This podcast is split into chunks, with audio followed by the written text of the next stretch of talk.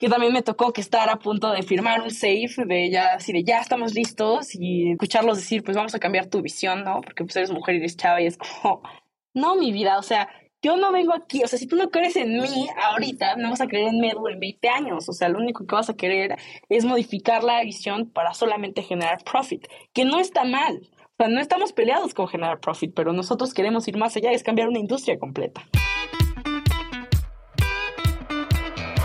Hola, soy Alex Galvez y esto es Fundadores, el podcast donde me dedico a tener conversaciones con fundadores de startups latinoamericanas para deconstruir sus experiencias, su historia, sus errores, sus aciertos y así encontrar los aprendizajes, herramientas e inspiración que tú puedas aplicar en tu día a día. Bienvenido. Estimados fundadores, hoy estoy con Tamara Chayo, cofundadora y CEO de Medu, una startup que crea indumentaria médica sustentable con la tecnología necesaria para reutilizarse varias veces en vez de que sean de un solo uso y con esto le ahorra millones de pesos a hospitales. Platicamos de crear un producto realmente único donde toda la competencia son commodities, luchar contra la corrupción de los proveedores de hospitales y por qué decidió levantar fondos en Estados Unidos en vez de en Latinoamérica. Tamara es una gran emprendedora y este episodio está lleno de joyas. Espero que disfrutes esta plática tanto como yo. Tami, bienvenida a Fundadores. Un gusto tenerte aquí en el podcast. No, muchísimas gracias a ti, Alex. Emocionada por poder platicar contigo y contarte un poquito de las historias que tenemos de este lado. Buenísimo. Oye, ¿tú estudiaste ingeniería química? Así es. Estudié, me hice dropout. y, y después, ¿cómo fue que en cuarto semestre empezó a nacer la, la idea de lo que después se convertiría en Medu? O sea, ¿cómo fue que llegaste a decir, oye, pues creo que los equipos médicos necesitan cambiar. No funcionan. necesitan cambiar. Pues te cuento un poquito de la historia. O sea, creo que en mi background va un poquito más desde antes, ¿no? O sea, yo en mi background desde los ocho años me enamoré de la química. Soy una persona que encontró el amor en la química porque entendí lo que hacía Mary Curie, todo lo que impactó en la salud. O sea, porque es impresionante todo lo que ella hizo y que justamente ayuda a estudios actuales, ¿no? O sea, lo que ella logró. A los 12 años me meto a distintas investigaciones. Tuve la fortuna de tener un mentor que me metiera a laboratorios, que me enseñara cómo funciona un laboratorio, estar con doctores y PhDs de universidades como la UNAM, el Politécnico. Entonces, desde chiquita, ya sabes, metí en este tipo de cosas rarísimas. Um, decidí estudiar ingeniería química. Pero yo llego a ingeniería química después de estar, pues bueno, varios años decidiendo qué era lo que quería, porque siempre tuve un perfil bastante enfocado a las relaciones internacionales. Mi familia siempre me dijo, como tú no estás hecha para la química ni para estar en un laboratorio, estás hecha para hacer un negocio. Ya sabes, este tipo de cosas, pues porque era bien grillera. En la prepa estuve en la escuela como presidenta del consejo estudiantil de más de 3.000 chavos y en la universidad hice exactamente lo mismo. Entonces, en cuarto semestre, para mí es cuando llega la pandemia. Entonces, marzo del 2020, o sea, si se acuerdan, fue horrible porque era como todos en nuestras casas de vuelta, nadie puede salir de sus casas, enciérrate por completo, ponte 20 mil capas de cubrebocas para que no te pase nada, no sabemos nada del virus. Y en mi familia, eh, tíos, primos, pues justamente fueron de la primera, del grupo de primera respuesta ante el COVID, ¿no? Enfermeros, doctores, que estuvieron en la primera línea de batalla. Entonces yo de primera mano vi todos los movimientos que tuvieron que hacer con su familia para que justamente no se contagiaran, la cantidad de ropa que tenían que utilizar, cómo se tenían que desinfectar para poder entrar a su propia casa, lo que implicaba que entraran a zonas COVID. Pues imagínate, marzo del 2020 yo así como con un nervio enorme de que me metieron y me enjaularon de nuevo en, e, en mi casa, cuando a mí me choca estar en mi casa, yo amo estar afuera conviviendo con la gente y aparte la gente que amo está enfrentándose a lo peor, al fin del mundo, ¿no? O sea, imagínate eso. Entonces, en ese momento yo me pongo a investigar pues qué es lo que está sucediendo con los equipos de protección, porque México lamentablemente somos uno de los países pues que tuvo mayor tasa de muertes en profesionales de la salud porque no contaban con el equipo de protección necesario que, que debía de existir. Esto se dio por distintos factores, ¿no? El supply chain era un asco, ¿no? Como todas las fábricas en China cerraron, pues claramente que no había más producción de equipos de protección personal. Y el, el problema particular, que fue mi pregunta inicial, es ¿por qué no podemos reutilizar los equipos actuales, ¿no? Los equipos, las batas que se utilizan actualmente y todo esto. Entonces, cuando yo me hago esa pregunta, digo, pues bueno, o sea, tiene sentido que se pueda desinfectar, rechazas algún Lysol, ya sabes, el típico, vamos a desinfectar lo que ya existe. Pero el problema es que justamente al ser un bill plástico, el, es todo lo contrario, genera una incubación de bacterias y de virus impresionante. Entonces, se súper contraindica con la contaminación cruzada que no debe de existir en los hospitales y pues no puede existir. Entonces, un poquito dentro de esto, pues empiezo a meterme un poquito al respecto de, a ver, ok, no se puede, pero ¿qué podemos hacer para que algo sea reutilizable? La escuela estaba estudiando lo que son membranas, ¿no? Y estas membranas, cómo se utilizan para captar metales pesados para la purificación del agua. Entonces, pues existe justamente un encapsulamiento, existen procesos de como orgánicos para que las membranas funcionen y que justamente pues filtren lo que viene siendo el agua. Entonces en mi mente fue como, bueno, ¿y por qué en una membrana que se utilice en un tejido, o sea, en una tela, ¿no? Entonces me, encuentro con los famosos tejidos técnicos. Y existen muchísimos tejidos técnicos en la industria, y no solamente en la industria médica, sino en la industria textil per se. El dry fit en Nike es una membrana, es un tejido técnico, y es justamente es una combinación de una síntesis de una membrana con un algodón para que justamente sea más fácil que se evapore el sudor, ¿no? Y que sea súper cómodo para ti. Entonces yo dije, bueno, algo que encapsule las bacterias y los virus, ¿no? Así el Eureka fue un, algo que encapsule bacterias y virus. Estuve trabajando por seis meses en el laboratorio con ayuda de, bueno, pedí el laboratorio de mi secundaria prestado, ¿no? Si no hubiera tenido todo el background que tenía anteriormente de que estoy en laboratorios desde los dos años, seguramente no me lo prestaban. Me conecté con varios pues, profesores y doctores de la UNAM y del Instituto, el Instituto de Química en particular y del Politécnico Nacional, ¿no? Para que me ayudaran y a ver cómo podemos hacerle. Tengo esta idea, estoy haciendo estas simulaciones, estoy teniendo estos resultados, me pueden ayudar y me ayudaron, ¿no? O sea, por fortuna me ayudaron. Tuve la, la gran fortuna de que durante estos seis meses ellos también estaban desarrollando pues cosas para ayudar al COVID, a, las personas que estaban allá afuera. Y así terminé creando la membrana, ¿no? Pero es una historia muy chistosa porque pues yo juré que nunca me iba a meter en la industria médica porque yo viendo a mis tíos que toda su vida es la industria médica y que son, no tienen vida personal, yo decía, yo nunca voy a terminar en esa industria, pero mírame, aquí terminé. Entonces, así es un poco de cómo empezó eh, Medu y de, de como muy, muy el inicio. Pero de ahí empezamos a entrar a, o sea, empecé a entrar a incubadoras que me ayudaron a ver un poquito más, pues, el lado comercial, ¿no? Porque yo empecé esto, una vez que tuve el producto, dije, voy a levantar y donaciones. Hice un crowdfunding eh, en Kickstarter. Dije, ¿sabes qué? Voy a levantar dinero para donar las batas, ¿no? Entonces, levanté... ¿Y cómo se o sea, por qué empezaste con eso? Primero una ONG y luego dijiste pues, donaciones a través de crowdfunding y donar. O sea, ¿por qué? Y donar, literal. Porque en México, el problema en México es de que lamentablemente, pues no existe suficiente industria privada para ayudar a la industria pública, ¿no? O sea, el mayor problema era que los hospitales con mayor afluencia de COVID eran públicos. Y justamente, pues mi familia estaba en hospitales públicos, no estaban en hospitales privados. O sea, ellos son trabajadores del IMSS y, y, del, y del ISTE, ¿no? Entonces siempre estado en el sector público. Entonces la razón por la cual dije donar fue porque, pues, es más sencillo que te acepten algo a que te quieran comprar algo en, en un hospital. Y la verdad es que yo nunca le vi el lado monetario. Fue como, quiero ayudar a México, quiero ayudar a lo que está sucediendo no puede ser que esto suceda. Durante yo el, el crecimiento de, el desarrollo del, de la bata o del equipo de protección, pues perdí a uno de mis tíos justamente por COVID, porque se contagió de COVID, porque, o sea, sabes, no, no tenía cómo protegerse. Entonces, para mí fue un ímpetu de, esto no le puede pasar a, las, a los cientos de miles de doctores que están trabajando todos los días, o sea, démosle un chance, ¿no? Entonces, la verdad es que fue donar porque pues era súper selfish, ¿no? Así de, yo no, no me interesa, yo quiero ayudar, yo quiero, o sea, que la gente pueda estar bien y que ellos puedan estar conscientes y que cuando pasa esto, pues la, mayor cantidad de familias estén completas, ¿no? Porque muchas veces, como que ahora ya que estamos después de tres años, decimos, ay, pues no fue casi nada, ¿no?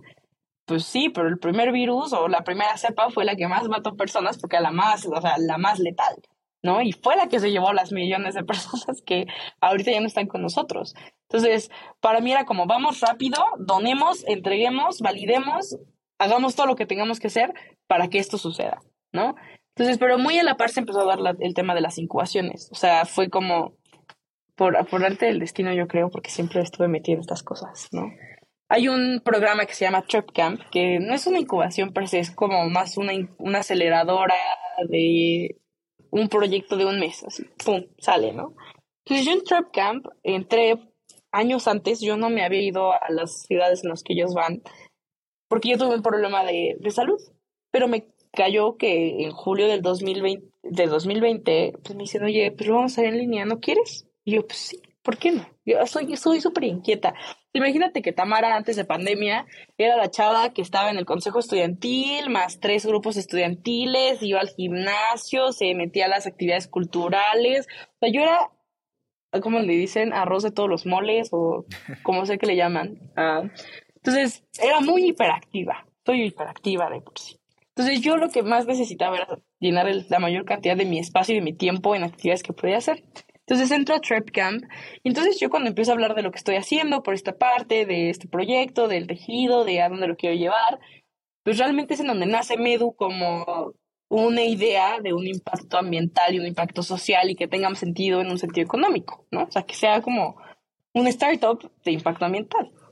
Conozco al primer equipo, ¿no? O sea, el primer equipo que no, me ayudó a que Medu se fundara sobre una idea de no una ONG, sino una startup sostenible. Y fue muy chistoso porque justamente es empezamos a ver el impacto que podríamos llegar a tener, eh, lo que teníamos que hacer. Ajeno a eso, digo, un, es cuando digo, el crowdfunding tiene más sentido, porque entonces el crowdfunding seguimos donando, pero entonces seguimos validando el mercado, empezamos a obtener certificaciones, empezamos a generar lo que necesitamos para que el MVP sea mejor que el anterior y que el anterior y el anterior, ¿no? Entonces nos metemos mucho en el rollo de los productos mínimamente viables. Entonces, fue una combinación rara, pero pues así realmente es como empieza Medu, ¿sabes? Empieza en, un sentido de estas personas cuando me escuchan hablar de por qué estoy motivada, qué es lo que hay detrás de mí, o sea, que justamente me está ayudando eh, varias personas de institutos que también ya me están ayudando personas de mi familia para poderlo meter a los hospitales. Me dijeron, es que también tú traes una idea que va a cambiar al mundo, es que tú no estás viéndolo, pero tú ya estás cambiando el mundo porque estás cambiando una industria que no ha cambiado en 50 años, ¿no? Y ahora que ya hago un así, como un, alejamiento a mi, a, mi, a mi labor de todos los días, digo como, sí, claro, en ese momento no veía la visión. O sea, yo solo veía lo que quiero lograr ahorita, ¿no? Pero necesitaba alejarme un poquito para lograr eso y justamente Trepcan me ayudó bastante con el equipo que tenía a, pues, justamente entender así de, ah, caray, o sea, esto puede romper paradigmas en todo el mundo, ¿no? Entonces, sí, fui afortunada de estar en el momento indicado, con las personas indicadas, con la idea adecuada y tener los conocimientos necesarios para pues poderlo desarrollar, ¿no? O sea, porque tampoco es una cuestión sencilla, o sea, hay gente que esto le toma años, décadas, o sea, conozco universidades que ahora ya hablo con ellas, me dicen, es que nosotros teníamos 10 años intentando hacer algo así, no habíamos podido, o sea, ¿cómo lo hiciste? ¿No? Pero puede ser porque justamente alejada de un lado de la investigación, con ideas diferentes o con metodologías diferentes, pues llegué a un resultado diferente, ¿no? Claro. ¿Y cómo, cambia un poco? Ok, tienen la membrana que funciona esto, pero creo que todavía hay un gran salto de eso a pues estar haciendo pues ya batas médicas, ¿no? MVP y luego también que los doctores los usen, ¿no? Y que tal vez te tengan la confianza y que puedas eh, hacer que lo usen. Mira, entonces haz de cuenta que una vez que tengo la membrana, ¿no? Que es la idea, que desarrollo la membrana, que la comienzo en un tejido, pues el primer producto que se te ocurre a la mente eran los cubrebocas, ¿no? El problema de los cubrebocas es de que por más que los quieras lavar, siempre van a generar, o sea, yo pensaba, bueno, pues es que si los lavas o lo que sea, pues va a ser un, un súper problema, pues porque no vas a saber cuál es de quién y vas a tener un rastreo de cuántas lavadas tiene, entonces es un problemón. Pero en eso encontré el hilo negro de por qué las batas son el, el equipo de protección personal más caro y más subutilizado de un hospital. Entonces las batas es cierto. Si tú, te si tú como paciente vas a un hospital te van a dar una bata azulita que te vas a poner como por cinco minutos. El doctor, la enfermera, el asistente y quien entre se va a poner otra batita para ayudarte y para cuidarte. Y al final de esos cinco minutos de consulta la van a tirar. Entonces, fue ahí donde dice, digo, como, ah, pues hagamos una bata. pues sí, tiene sentido. En lugar de los cubrebocas, pues hagamos una bata que tenga todo esto. La membrana con el tejido técnico, básicamente al final nos daba con resultados de laboratorio que podíamos lavarlo más de 50 veces, ¿no? O sea, nosotros eh, se lava más de 80, o sea, el límite son como 85, un poquito más de 85, pero, pues por cálculos estadísticos y con todo esto se tiene que tener un margen altísimo de error, porque sabemos que los hospitales pueden tener un margen altísimo de error, entonces se, se determina 50 lavadas, ¿no? Entonces, ¿qué es lo que pasa con este tejido técnico? un poquito más en específico de qué es lo que hace el tejido técnico. Pues bueno, tú entras como doctor con un paciente y el paciente te estornuda. Bueno, cuando te estornuda, lo que hace la membrana es encapsular todas las bacterias y todos los virus que tuvo ese estornudo, ese fluido. Y si tú vas con otro paciente o tocas esa misma parte de, de la bata, no va a existir una, no, no te va a compartir ese virus y esa bacteria que usualmente sucede. Entonces se encapsula. Al momento de que se encapsula, pues los virus no viven si no están, o sea, como colocados con un ser viviente, ¿no? Las bacterias sí pueden sobrevivir por sí solas, pero al no existir una presencia de oxígeno, se empiezan a desintegrar, empiezan a perder, o sea, como la parte fuerte de, de una bacteria o de, una, de un virus. Entonces, mueren hasta cierto punto, ¿no? Y a la vez, y en el momento en el que lo lavas, que solamente la membrana se abre en presencia de agua y jabón, pues justamente existe esta desinfección natural que deberían de tenerlos estos todo el mundo me pregunta, ¿tú pensaste genuinamente en agua y jabón solamente porque sí? Pues sí, porque yo pensaba que esto, lo que sea que fueran a utilizar, pues muchos hospitales no tienen lavanderías. Era el punto que los doctores se lo pudieran llevar a su casa y ellos mismos lo pudieran lavar y que lo pudieran volver a utilizar. O sea, estamos hablando de 2020, cuando ellos estaban completamente solos en su casa, solamente estaban ellos y que literalmente hacían lo mismo con sus scrubs o con la calle o la ropa de hospital que ya tenían, ¿no? Era como, mételo todo junto para que puedas volverte a proteger. Entonces sí, ¿no? Ese es el punto o la magnífica situación en la que tenemos. Entonces, de ahí pasamos a las batas. Tenemos la tela.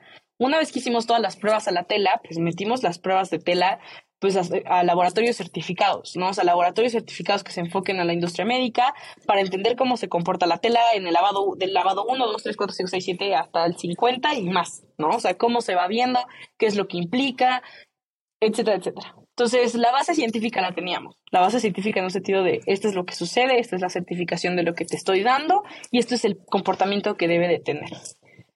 Entonces, cuando empezamos a crear las batas, cuando digo batas, es como, pues, vamos a donarlas. En un sentido literal, vamos a empezar con los hospitales más grandes de México.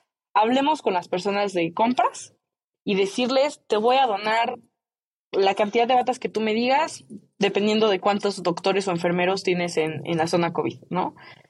Porque era muy específico de zona COVID, ¿no? O sea, aunque sea un producto que se utiliza en muchos lugares, en ese momento era enfocado a COVID. Pero a cambio tú me vas a dar todo el feedback que necesito. ¿no? O sea, todo el feedback. O sea, era como necesito saber qué tengo que mejorar, cómo tenemos que implementarlo, qué es lo que nos está haciendo falta, etcétera, etcétera. Entonces, justamente son como las primeras rachas de, la, de, de las primeras cosas que empezamos a donar. ¿Y cómo les pides feedback? Porque es difícil, ¿no? Capturar ese feedback. Era muy difícil. Entonces, hace cuenta que teníamos llamadas una vez a la semana. Teníamos 15 minutos para preguntarles a los doctores y a los enfermeros.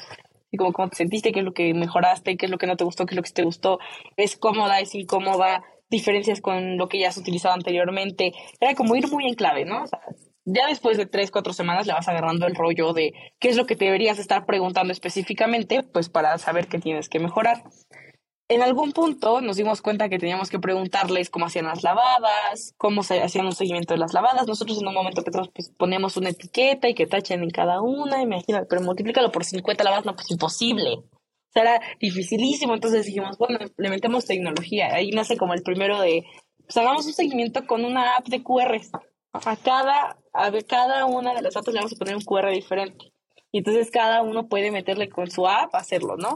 Ahí me tienes programando, ¿no? Porque aparte soy, eh, soy ingeniero en ese sentido también. Entonces ahí me tienes programando, tratando de hacerlo. Nos damos cuenta que no funciona porque generar un código QR impreso por cada bata es imposible industrialmente. es súper difícil. Entonces, bueno, ¿qué, ¿qué, podemos hacer? No, pues que ahora metámosle NFCs, ¿no? Que es una tecnología de, de acercamiento como el que usan las tarjetas hoy en día, ¿no? No, pues nos metemos a NFCs. Eh, no, sí, NFCs, sí.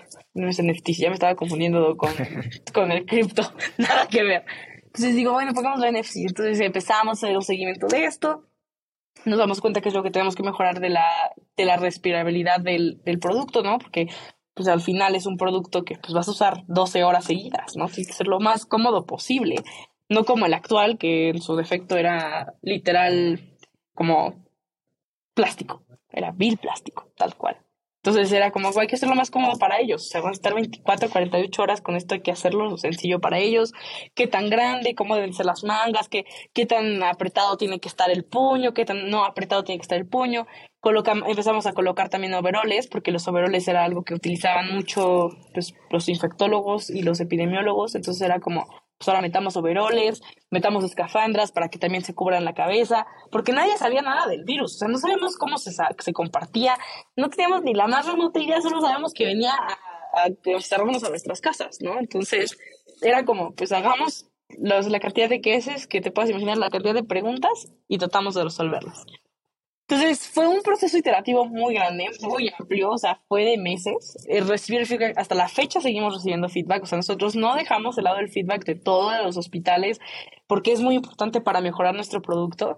Y ha sido súper iterativo, ¿no? O sea, sí, claro, en ese momento pues era lo más rápido, ¿qué es lo que tenemos que solucionar para que a lo mejor no se te manche el puño de sangre, ¿no? Porque pues el puño no está hecho de la misma tela, tiene que ser un puño diferente, es un puño que, que tiene una especificación determinada por la OMS, ¿no? Que es específico y así tiene que ser, ¿no? Y todas las botas tienen que tener el mismo puño. Entonces, cosas así que a la fecha digo como chino, o sea, como que le metimos nitro esos ocho meses así entre investigación, eh, empezar con los primeros grupos de prueba y así a, a todo lo que dábamos. Claro, los hospitales bastante escépticos al inicio, Ah, naturalmente. Nosotros, por fortuna, como justamente estábamos en un periodo de COVID, pues tanto la FDA como la COFEPRIS tenían caminos más rápidos para certificaciones. Entonces, nos tomamos el camino corto, ¿no? O sea, de entregar las pruebas de laboratorio, que no se tuvieran que hacer ensayos clínicos ni nada por el estilo. Entonces, nosotros así lo seguimos, ¿no? Así fue tal cual como lo hicimos. Entonces, por eso fue también que la validación de la COFEPRIS y de la FDA en su momento con la tela, pues nos ayudó muchísimo. Fue como, ah, no, sí funciona. Sí funciona. ¿Y, ¿Y, cómo sabes? Aquí estás iterando el producto y cambiándolo y está perfecto, pero ¿cómo sabes pues, cuando el producto está más o menos y lo están regalando, no? Oye, ¿cómo sabes cuándo vas a cambiar de, pues el producto parece que ya está listo, pues ahora hay que cobrarlo, ¿no? Que pues, es totalmente un diferente producto si lo estás regalando si lo estás cobrando. Completamente. En este caso, después de acabarnos lo, el dinero que levantamos de crowdfunding, porque al final, insisto, fue para donar las botas. Ahí nosotros no nos quedamos con nada, fue puramente vamos a ayudar. No fue ahí en donde se puso la cosa interesante. Porque nosotros nos empezamos a dar cuenta que los hospitales les gustaba nuestro producto. no solamente a los hospitales, a los doctores. O sea, lo más difícil es que a los doctores les guste. Entonces, fue cuando empezamos a hacer un modelo de, a ver, ¿cuánto debería de cobrar para que sea algo sostenible para el hospital y que aún así puedan ahorrar? ¿Por qué? Porque los desechables son bastante baratos en el short term, pero gastan millones, miles de millones de pesos, millones de dólares en esto, ¿no? Entonces, cuando empezamos a hacer el modelo, de que como nosotros ya habíamos rastreado, pues, cuántos equivalentes de desechables eran, cuántas veces utilizaban los desechables en comparación de una vez de nuestro y así, sacamos el precio ideal, que en este caso fueron 100 dólares. Y con estos 100 dólares, cualquier hospital puede ahorrarse desde un 30% hasta un 80% de los costos. Y es un precio bastante accesible, ¿no? Incluye, o sea, aunque lo laves, aunque te cueste lavarlo, te sigues ahorrando millones de pesos, ¿no? O sea, es un caso muy particular. Ahorita estábamos hablando el otro día, les digo, como es impresionante que solamente con convertir un 10% del hospital a Batas Medu ahorran 3.5 millones de pesos, ¿sabes? O sea, 3 al mes, o sea, al mes, ¿no? Entonces es impresionante que eso lo podamos lograr y pues, tiene sentido en las matemáticas. Entonces, una vez que dijimos, bueno, vamos a empezar a cobrar, por fortuna teníamos justamente deals con hospitales que ya nos conocían y que dijeron, me gusta lo que están haciendo y me interesa. O sea, sí me interesaría, o sea, comprarte los, los equipos. Pero nos topamos con la bendita burocracia mexicana, porque nosotros éramos una ONG, ¿no? O sea, no, no, no podíamos vender. Entonces, ahora haz una SADCB, porque aparte ni siquiera hicimos SAPI, sí, yo sé, todas las, las mexicanas deberían de ser SAPIs, nosotros hicimos una SADCB.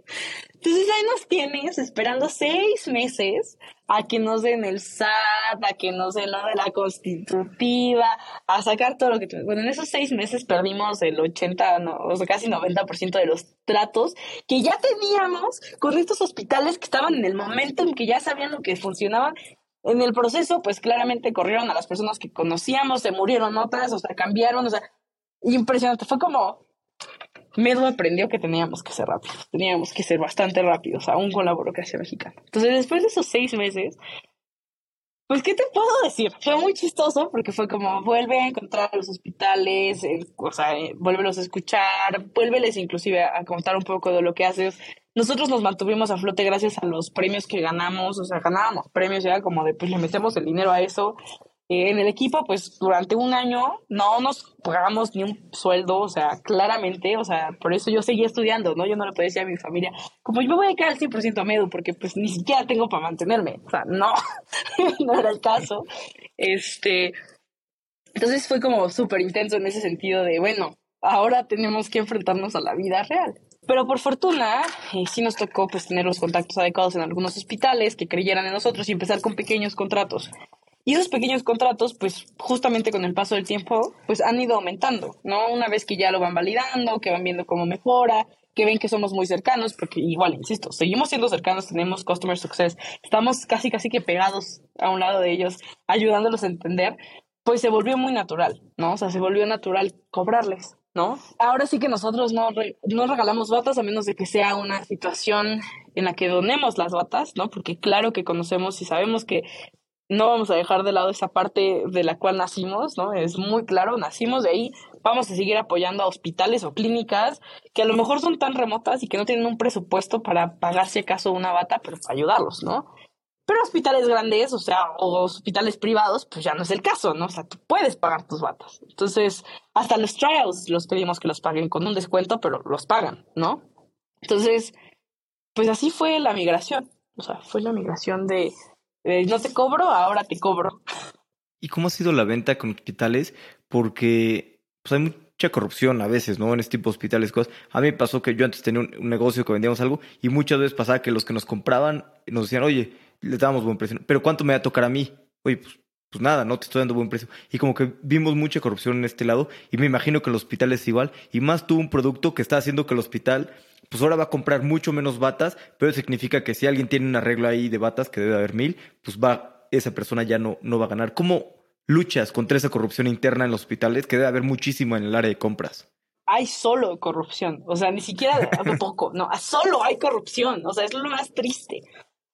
Honestamente, nosotros hemos sido muy straightforward. Nosotros no nos vamos a meter ni en temas de mordidas, ni en temas de, de corrupción, porque a nosotros no nos corresponde. Entonces, cuando nos hemos topado con este tipo de situaciones con los hospitales, que ha sido de los hospitales que tenemos un 80% de las veces, el, siempre el de, el de compras o el doctor que autoriza esa compra, siempre esperan algo cambio. Entonces, ¿qué es lo que hacemos? La verdad es que nosotros nos calamos o al dueño del hospital o al financiero del hospital y le decimos, a ver, güey, yo te estoy dando esto en el que estás ahorrando tanta cantidad de dinero, si tú le quieres dar algo para que puedan tener este ahorro, es tu rollo, pero nosotros te vamos a, o sea, nosotros, Medu, no vamos a jugar este juego, ¿no? O sea, somos muy tajantes al. No vamos a jugar este juego. Porque aparte nosotros tenemos un run de que no queremos quedarnos en México solamente, o sea, estamos expandiendo a Estados Unidos, a Europa, o sea, no podemos darnos este lujo. Entonces, muchas veces es muy interesante porque en nuestro caso, pues sí, a veces vamos con el, alto mando, pero en otras ocasiones también vamos con las enfermeras. Y con las enfermeras es llevarlas a comer, escucharlas, entender qué es lo que quieren y listo, ¿no? O sea, también es ser muy humano en ese aspecto de entender qué es lo que quieren, qué es lo motiva. Muchas veces sí es el dinero, pero también otras veces simplemente que tengas el detalle de darte el tiempo de quién es esa persona. Entonces, en muchos hospitales nos ha pasado. Vamos y conocemos a la persona que dijo no porque esto yo prefiero desechables, es porque ya sabemos que seguramente tendrán algún arreglo con sus distribuidores de mochada o de mordida, como lo llaman en México. Este, entonces vamos, comemos con ellos y es como de a ver, ¿no? O sea, nosotros no vamos a hacer esto, pero quiero conocerte, quiero entender qué hay detrás de esto. ¿Qué es lo que yo puedo hacer para que esto suceda? Entonces muchas veces es como, mira, es que yo soy el doctor, yo soy el que autoriza, pero no me han subido el sueldo en 15 años. Ah, bueno, vamos con el financiero, vamos con el de compras. Oye, güey, ¿por qué no le subes el suelo a este vato que tiene 20 años siéndote fiel a tu, o sea, a tu, marca, ¿no? A tu hospital y que está, prefiere hacer este tipo de cosas porque tú no le das lo que le corresponde. O sea, son doctores que están 24 7 veces en el hospital por semanas enteras. Entonces nos hemos topado con modificar ese tipo de detalles o ayudarles a los hospitales a modificar ese tipo de detalles para evitar la parte de la corrupción, porque nos choca yo insisto, a mí me choca como tienes una idea pensar en que en México no podemos hacer negocios de una forma diferente. Y esta es una forma de hacerlo de forma diferente. Ha habido casos de hospitales que son súper cerrados que dicen, no, si no me das, no te doy. Muchas gracias, ahí nos vemos. Después nos terminan marcando, ya nos ha tocado, nos vuelven a marcar, oye, ¿sabes qué? Pues siempre sí, porque pues, sí me ahorras un chingo de lana y la verdad prefiero quedarme con usted. Ah, bueno, muchísimas gracias por la confianza. Pero es un tema mucho de cultura. No, eh, también los mexicanos no están acostumbrados a que les digan que no. Entonces ya nos identifican rápido como, ah, estos güeyes son los que me dijeron que no me van a dar mordida. ah, estos son los que dijeron que no. Entonces, es interesante porque como son personas más grandes que nosotros, o sea, la persona más grande de mi equipo tiene 35 años, ¿sabes? Y pues estos son señores de 50, 60 años. Entonces les genera confianza y, les, y hasta cierto punto gusto en algunos casos que queramos hacer las cosas diferentes. Entonces, tengo esperanza en México gracias a ese tipo de situaciones. Claro. La verdad. ¿Y cómo han hecho también para llegar, pues con, dices, oye, si no nos vamos con el decision maker, pero pues a veces no es fácil, ¿no? Y yo creo que es una gran habilidad de un emprendedor saber llegar con los decision makers, con los eh, directores de los hospitales. ¿Qué han hecho ustedes y qué les ha funcionado para lograr llegar a, los decision makers? Nosotros lo que hemos hecho es identificar a los superconectores de nuestro network, ¿no? O sea, siempre existen las personas llamadas superconectores. De hecho, hablé de esto eh, justamente en otro podcast. Los superconectores son súper importantes. ¿Por qué? Porque estos superconectores son personas que no solamente en tu industria, sino en cualquier industria, tienen a una persona que te puede presentar a la persona que tú necesitas, ¿no? Entonces, en nuestro caso, en mi caso, mi country manager es una persona que es un superconector de como 15 o 20 industrias. Entonces, mi country manager ha sido de gran ayuda porque justamente él es el que nos lleva a conocer a los dueños de los hospitales. Y el dueño del hospital le vale lo que sucede en su hospital. El que te importa, el que va a tomar la decisión es el financiero o el que literal hace las corridas financieras para que los hospitales mantengan operación. Entonces, a veces le llamas, oye, ¿cómo estás? Quiero comer contigo, ¿cómo estás? Esto es mucho sucede en México, es muy natural. El famoso lobbying, pero este es un lobbying no en el gobierno, sino literal con las empresas privadas. Oye, quiero comer contigo, te quiero contar un poquito de lo que hago. Y sí, claro, te lo llevas a comer, pagas su comida, le cuentas lo que haces, pero te presenta a la que tienes que conocer, ¿no? Y luego entre propios grupos de hospitales, ¿no? Pues tienen a lo mejor al mismo, o sea, la misma persona en distintos hospitales o en su defecto conocen a las otras personas. Entonces, una vez que ya llegas a un decision maker, pues le pides, le preguntas el de la otra persona y de la otra persona. Y es mucho de networking, es mucho de trátalos bien, que te conozcan, que sepan quién eres, más allá de lo que hace tu producto, más allá de lo que hace Medu, quién eres, qué te gusta, por qué estás aquí, qué es lo que te motiva de la industria médica, entenderlos a ellos también desde esa perspectiva y continuar con las introducciones. Entonces, ese ha sido nuestro caso, ¿no? Y pues, ¿cómo identificar a un superconector? Pues hasta LinkedIn te ayuda a entender a los superconectores, ¿no? O sea, los superconectores son personas que, si tú tienes un LinkedIn y ves que este güey tiene personas de tecnología, pero también de salud y también de gobierno y también de distribución y de esto, pues dices, este señor sin problemas es un superconector. Y muchas veces ha sido de mandar un mensaje de LinkedIn. O sea, yo soy una persona que recibo un montón de mensajes de LinkedIn, pero leo todos. O sea, leo todos los mensajes de LinkedIn y sé a quiénes contestarle y a quiénes no, porque hay quienes solamente me venden su producto y hay quienes sí me están pidiendo ayuda, ¿no? Y hay quienes me piden ayuda con todo gusto. O sea, soy una emprendedora y quiero ayudar a quien sea que venga a mi son, ¿sabes? Y ayudarles. O sea, es el punto de, de toda la red, ¿no? Entonces, a veces hasta un mensaje de LinkedIn te ayuda. Así, tal cual. Claro. Oye, comentabas que ustedes quieren expandirse a, a Estados Unidos y Europa. Pero en este caso, justamente nosotros levantamos nuestro seed round el año pasado para expandirnos a Estados Unidos.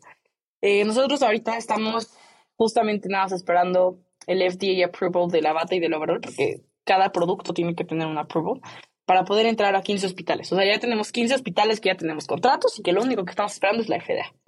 Entonces, literal, estamos así como en stop por un tema regulatorio que todos respetamos y que sabemos.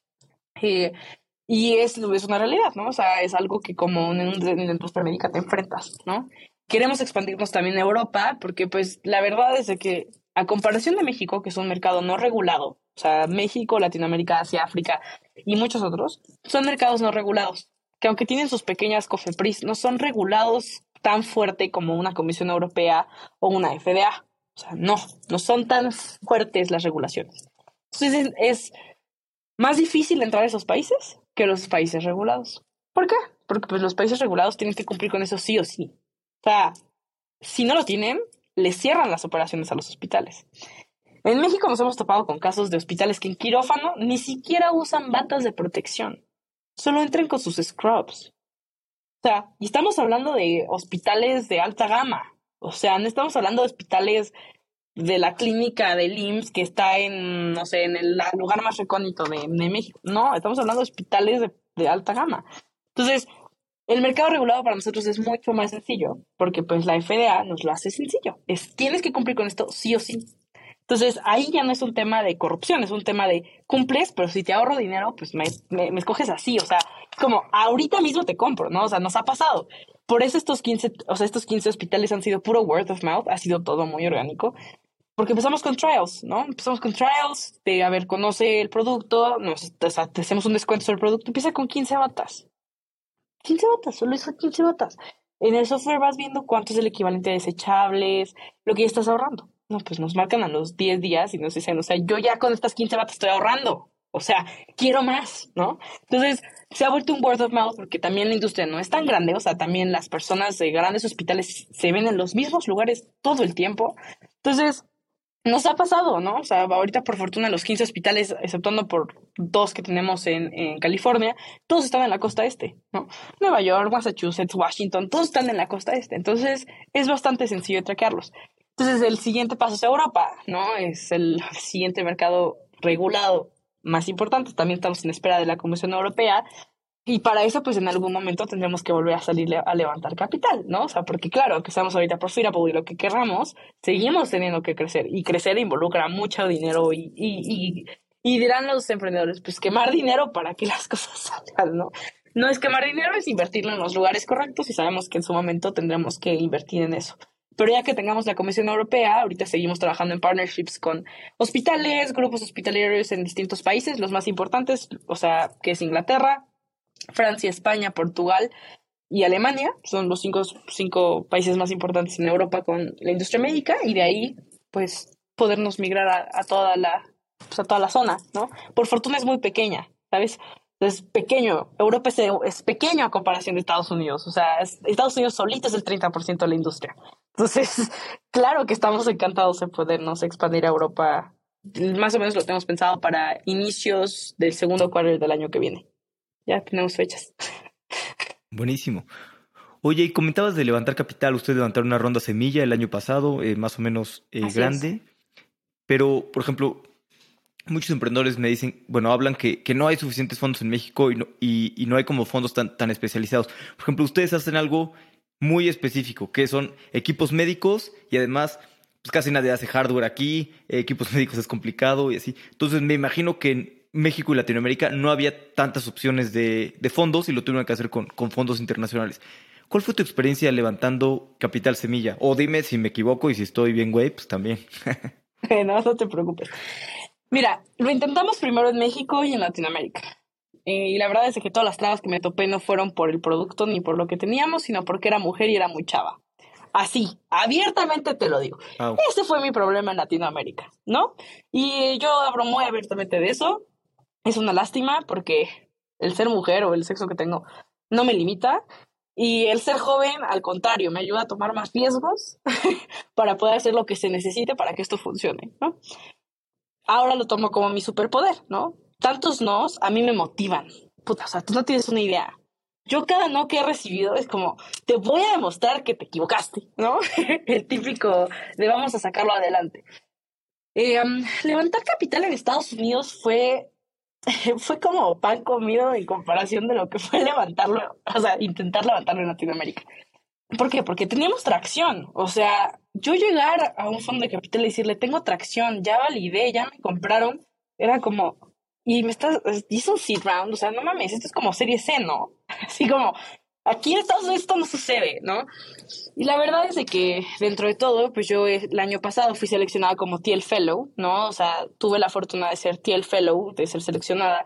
Eso ya me dio un estatus también como de validación de que lo que estaba haciendo funcionaba y tenía su tracción y que ameritaba, oye, volteé a ver a esta chava que pues no venía del ecosistema emprendedor.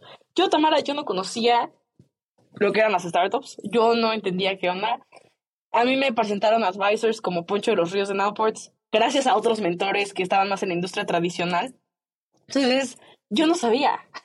yo solamente soy muy preguntona. O sea, yo no vengo de crecer con amigos emprendedores. Todos mis amigos seguían en la escuela. Nadie entendía lo que estaba pasando. O sea, yo era la rara, ¿no? O sea, entonces no era mi ecosistema para nada, pero justamente entrar en programas, en entender lo que es un pitch, qué es una proyección financiera, como que todo esto ya medio lo tenía preparado, entonces entendía que era lo que tenía que hacer. Y en Estados Unidos entré a una, una incubadora social que se llama Halcyon, Ah, que es la más importante a nivel mundial para emprendedores sociales. Y eso me ayudó mucho a entender, pues, qué era lo que tenía que hacer. Y era hacer networking. Y era darme a conocer. Y era compartir la visión. O sea, ¿por qué un inversionista no invierte en lo que estás haciendo ahorita? Invierte en lo que vas a hacer en 10 años. Entonces, mi visión es la, la, visión de Medo es clara, ¿no? Queremos cambiar la industria médica en una más sustentable o proteger al personal médico de forma sustentable, ahorrarles millones de dólares de forma sustentable. O sea, y lo podemos hacer con software, lo podemos hacer con productos físicos, lo podemos hacer con hardware, lo podemos hacer con un montón de cosas. No hay limitante al respecto. Eh, nosotros recibimos una acquisition offer, ¿no? De uno de nuestros más grandes competidores y eso también nos puso en un parámetro de, ah, estos güeyes, es muy posible que puedan tener un éxito, ¿sabes? es sencillo. Si quieren tener un éxito mañana los compran, ¿no? Entonces, eso nos hizo también las cosas relativamente más sencillas, ¿no? O sea, no quita el hecho de que es difícil construir una startup. Eh, entonces, cuando yo empecé a platicar con fondos, yo lo hice porque quería conocerlos y entender y empezar a generar una relación. Uno de los advices más importantes que me han dado y que fue Poncho de los Ríos fue, todos son relaciones. Todos son relaciones. ¿no? Entonces, yo siempre he sido buena en generar relaciones, amistades, ¿no? Y me encanta tener más amigos que, pues, a alguien que se tenga que ver con el negocio, ¿no? Entonces, yo empecé a generar relaciones, amistades, preguntarle a las personas acerca de eso con los mismos emprendedores que tenía en mi red y en mi network. Oye, ¿cómo funciona esto? Eh, ¿Cómo debo de hacerlo? Oye, hazme intro con tu, con tu fondo de capital, pero no porque quiero picharles, sino porque quiero conocerlos. Y muchas veces terminaba haciendo intros de forma natural y en on-site que me ayudaron mucho a entender qué era lo que tenía que hacer. Entonces, yo empecé a fichar de forma natural, así, hasta que yo recibí mi primer term sheet sin haber pedido capital.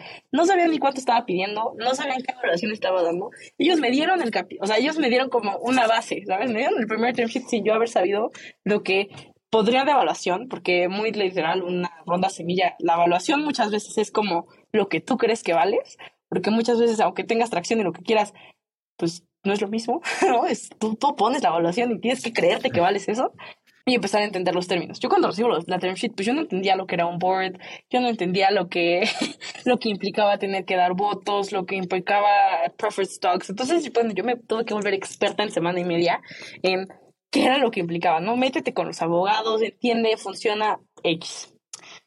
Entonces, cuando yo recibo esto, yo la verdad sabía cómo jugaban otros emprendedores. Los otros emprendedores es como ya recibí un term sheet, me voy a ir con el otro, le voy a decir ya tengo un term sheet y lo voy a hacer. Yo dije, no, solamente las personas que confíen en mí son las que van a tener la capacidad de entrar como inversionistas a Medo.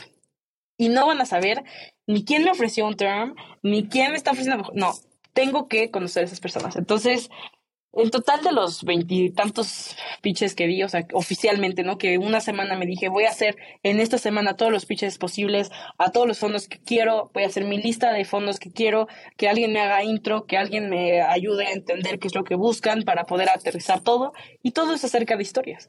Yo no presenté con un deck, yo solo les conté quién era, a dónde quería ir y qué era lo que necesitaba de mis inversionistas, ¿no? Tuve una conversión bastante alta, o sea, el 80% de esos fondos quisieron invertir. Fue como bastante interesante y bueno, pero también no quería una ronda bastante grande, por eso levantamos una ronda de 4 millones. Si hubiera querido más dinero, hubiéramos levantado más dinero. Pero era, necesitamos esto para esto. Punto, ¿no? O sea, no me voy a diluir más, no necesito más, no tiene caso que tenga el dinero sentado ahí en el banco y que se esté devaluando, ¿no? O sea, no tiene caso. Entonces, eh, fue ahí donde empezó más bien la labor de seleccionar ¿qué inversionistas son los que tienen más match contigo como persona, con tu equipo como para exponenciarlos y con el futuro de tu empresa para ayudarte a aterrizar cosas, abrirte contratos, presentarte gente? Porque yo sí soy de la idea de que un inversionista en una seed round tiene que trabajar contigo para ayudarte a crecer, no solo darte el dinero, ¿no? Claro, yo lo digo a lo mejor de una posición privilegiada en la que tuve donde elegir, pero un inversionista debe de ayudarte para crecer, al menos en un seed round. Sí, serie A, serie B, lo que tú quieras, chance no, porque ya te corresponde a ti. Pero cuando estás tan pequeño, pues necesitas ayuda, ¿no? Muchos emprendedores no piden ayuda, yo soy una, pido ayuda cada rato, yo soy súper abierta con eso, les cuento todos mis problemas, ellos me ayudan a resolverlos, nos ayudamos mutuamente y de ahí salimos. Entonces, es ahí donde llega Mac Ventures, ¿no? Porque después de esto, esta osadía también me topé con misoginia en Silicon Valley. No es un tema que no, es, que no suceda, sí sucede que también me tocó que estar a punto de firmar un safe de ya así de ya estamos listos y decir, escucharlos decir pues vamos a cambiar tu visión, ¿no? Porque pues eres mujer y eres chava y es como, no mi vida, o sea, yo no vengo aquí, o sea, si tú no crees en mí ahorita, no vas a creer en Medu en 20 años, o sea, lo único que vas a querer es modificar la visión para solamente generar profit, que no está mal. Sea, no estamos peleados con generar profit, pero nosotros queremos ir más allá, es cambiar una industria completa. Entonces, es donde llega Mac Ventures. Me enamoro perdidamente de este fondo porque son las personas más anti-venture capital que te puedas imaginar en un sentido bueno. No son robots, no solo ven números, ven personas y ven historias y ven lo que va detrás de ellos y lo que del potencial que se tienen, ¿no? Están caracterizados por tener inversiones muy locas, ¿no? O sea, son de los fondos de capital que más invierten en seed stage para, el, para la tecnología en el espacio.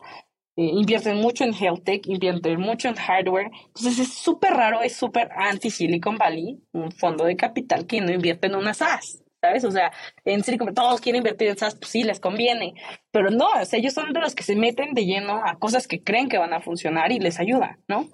Entonces, no solo eso, eh, Michael y Adrian, pues tienen conexiones increíbles en el sector de la industria médica y son personas que son personas, ¿sabes? No los veo como robots, no los veo como universitarios, los veo como mis amigos, o sea, al día de hoy, ¿no? O sea, yo hablo con ellos y me siento que estoy hablando con un amigo que me está dando un consejo y que me quiere ayudar, más objetivamente, ¿no? O sea, muy, muy honestamente.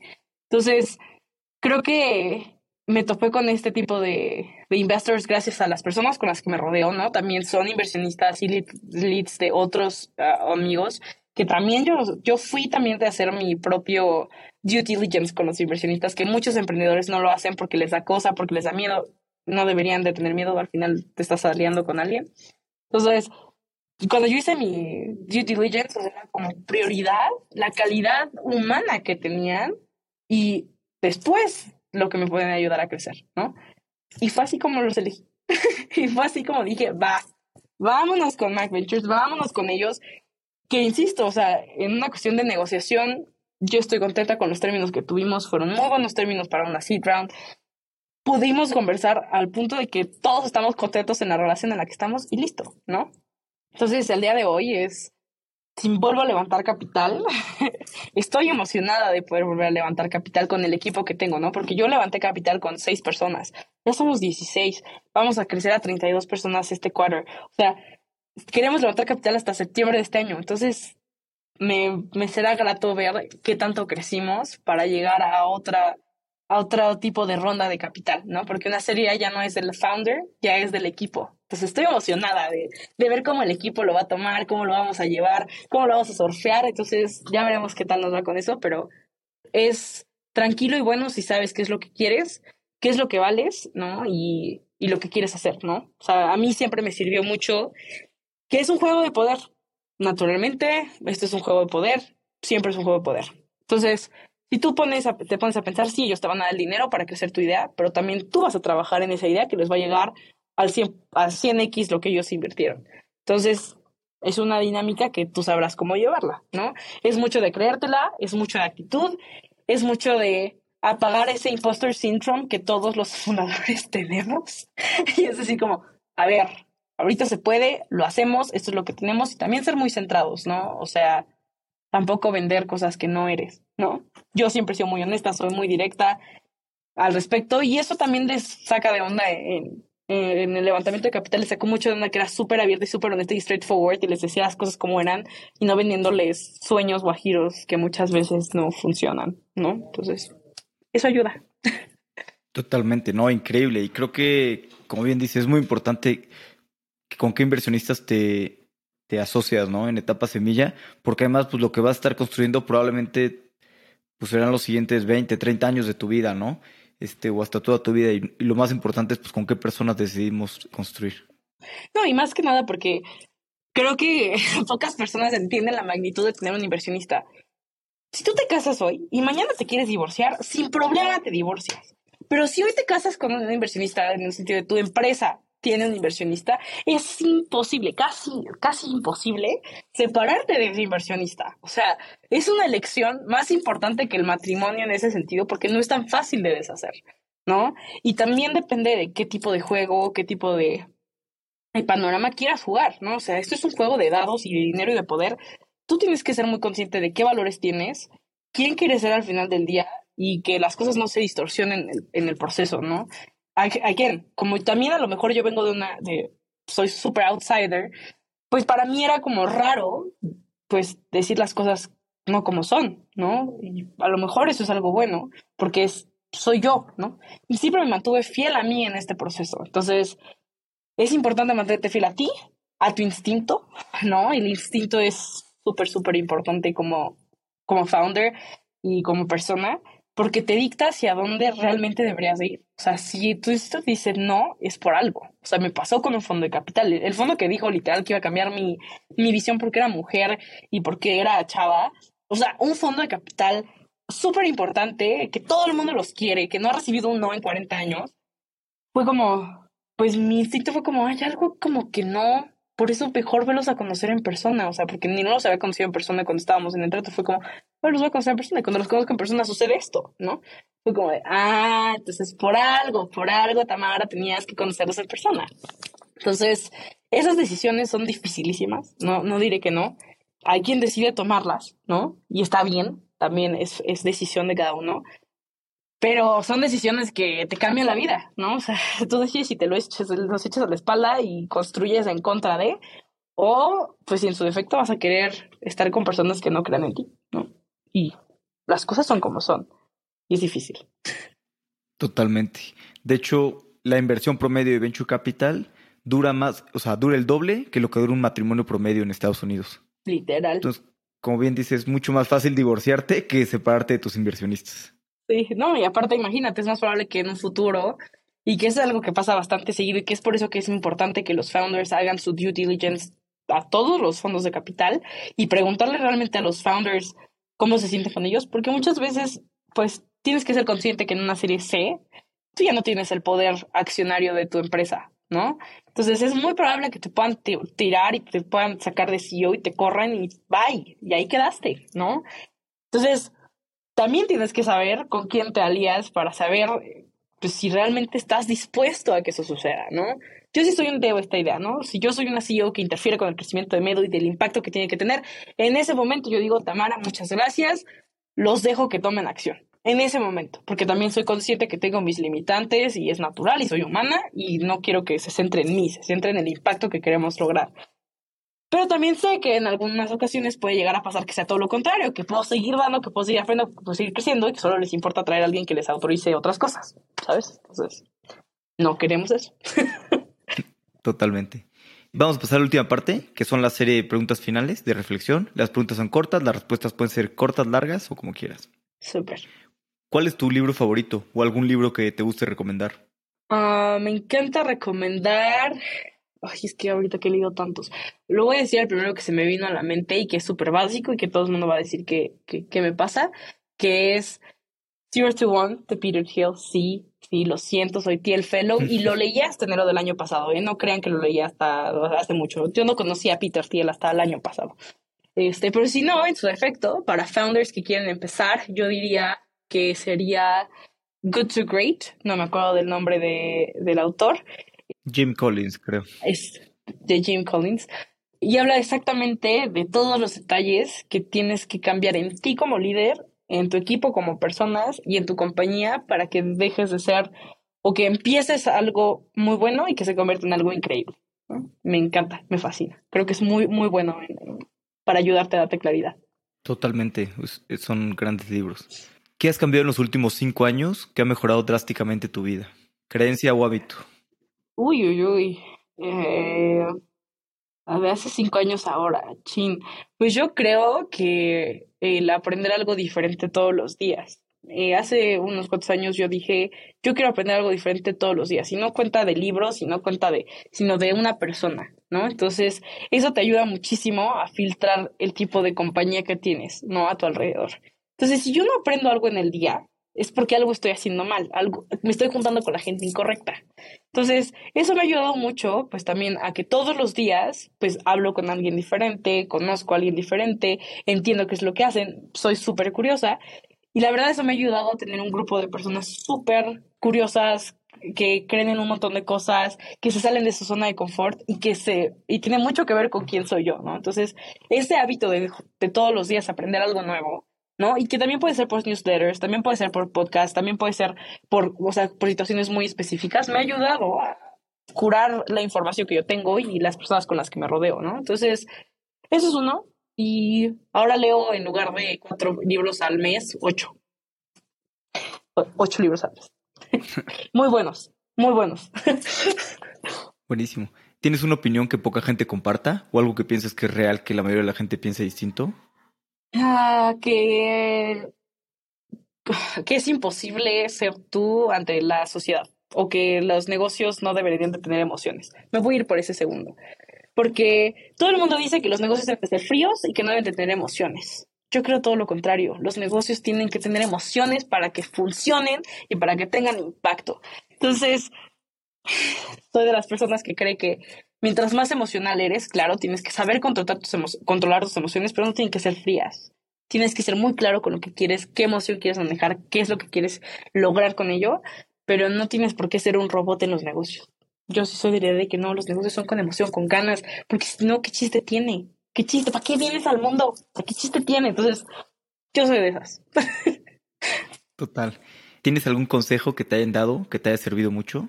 Ah, en el sentido de emprendimiento normal mío. De la vida, de lo que tú quieras. date tu tiempo. Y está bien decir que no. ¿Por qué? Porque muchas veces tendemos a estar sobrecargados de trabajo y de cosas y no te das tu tiempo porque, oye, pues tengo que mandar este correo porque tengo que hablar con esta persona. A veces lo más práctico es decir no, porque a la larga te lo cobra. O sea, yo ya lo viví, ya tuve un burnout, yo ya sé lo que implica y es muy valioso, ¿no? O sea, porque yo creo que el consejo va más allá enfocado a tu tiempo es finito y tú tienes que decidir a quién le das ese tiempo.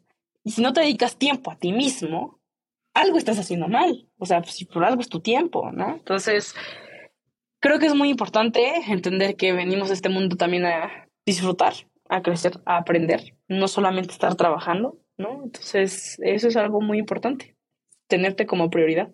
De acuerdo, totalmente de acuerdo. Pues a lo largo de este tiempo que desde que has fundado Medu has tenido pues, bastantes aprendizajes. Si te pudieras quedar con dos aprendizajes nada más que le fueras a transmitir a una persona, ¿qué aprendizajes te quedarías?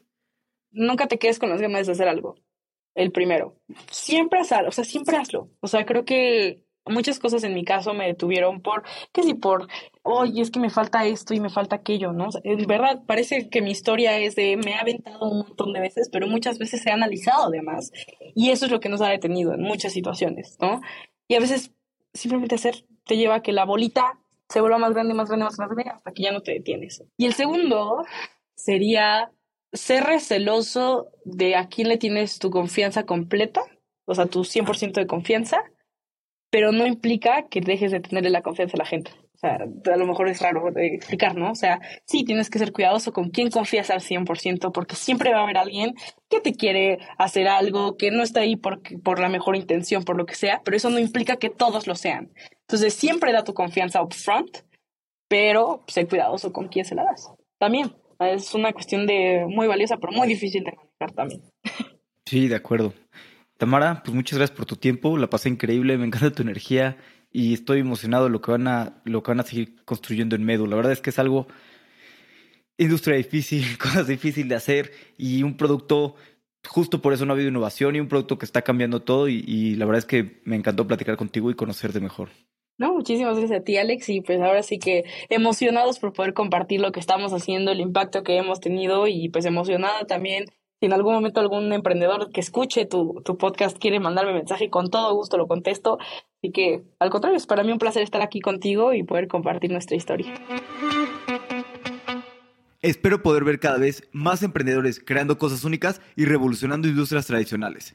Quedé tan impactado con lo que están construyendo en Medu que me sumé como inversionista a través de mi fondo 99 Startups. Espero que disfrutes los próximos episodios.